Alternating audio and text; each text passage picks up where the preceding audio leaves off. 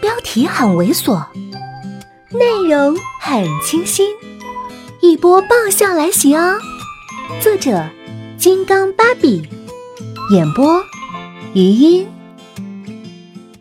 他被动的、茫然的被我拖到了门外，才反应过来，睁开了我问：“你干什么？”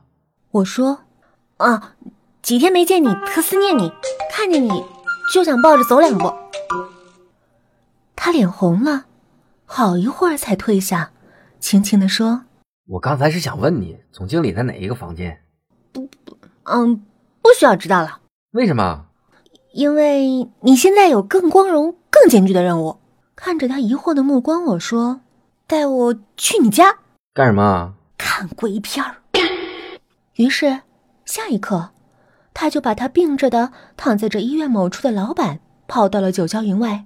欢天喜地的去开车。这次的准备工作，黄毛做的很充足。我们并排躺在床上，每个人的手边都有一堆的零食和饮料，窗帘紧紧拉着，鬼片儿按着恐怖的顺序从一到七排开。他还准备了一个软绵绵的大抱枕，准备实在太害怕了，就把头埋进去。第一部影片。就是星爷的《回魂夜》，无厘头的鬼片儿，一个人头被大家抱来抱去、踢来踢去，我看得哈哈大笑。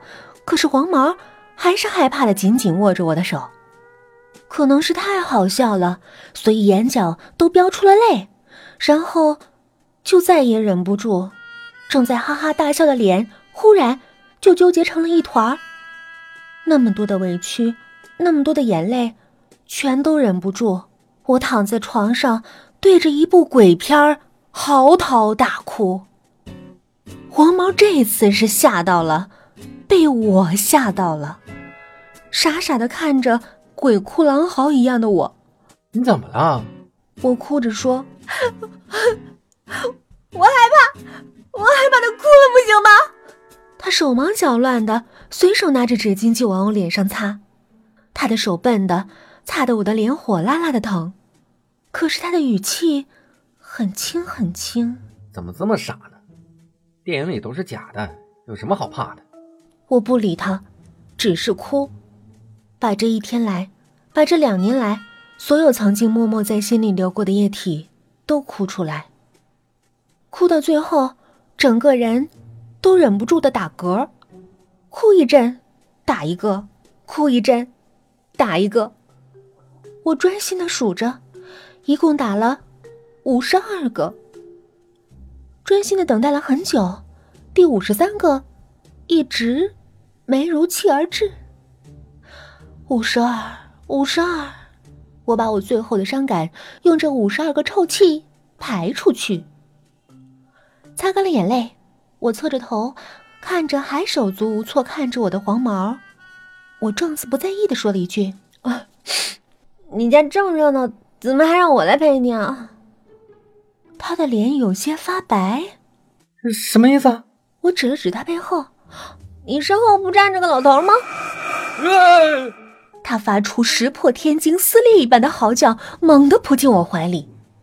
虽然我胸不大，也被撞得生疼，可见他刚刚惊悚之甚。我温柔的抚摸着他曾经的黄毛。你不是说了吗？电视里都是假的，有什么好怕的？他还是浑身发抖，埋在我怀里。三分钟后，我一脚又把他踹了下来，从鼻孔里哼出一口气，哼，想借机吃我豆腐啊？看着歪倒在地上、龇牙咧嘴、揉着脑袋的黄毛，我知道，那个生龙活虎的我又回来了。我错了。我知道我错了，我从开始就不该到这儿来，我不到这儿来就不会遇到黄毛，我不遇到他就不会捉弄他，我不捉弄他，他就不会被吓破胆，他不被吓破胆就不会变得这么神经质，真是神经质啊！无论他干什么，我都得在他两米之内，他一伸手。就能抓到的地方，连上个厕所他都不能让我在外面等。于是，就出现了现在这副情形。我在卫生间里做面壁状，听着他放水发泄，然后放水洗手，最后还能听到他拿毛巾时布料柔软的声音。小的还好说，万一他待会儿想上大的，难道老娘还要跟着受熏陶啊？幸好这小子估计也是个便秘患者，我也一直都没有受到这种困扰。可惜这孩子就跟那狗皮膏药似的，我要回学校，他也要亦步亦趋的跟着。我干脆就先住了下来。这绵软的大床的确是比学校的硬木板子舒服，可是手还是被睡在地上的黄毛紧紧的攥着。不过也算是睡了个好觉。因为还得给宋金龟送早餐，我第二天起得挺早。等我熬好了粥。黄毛正好洗漱完毕，往厨房探头，我笑得很亲切。哎，快过来过来！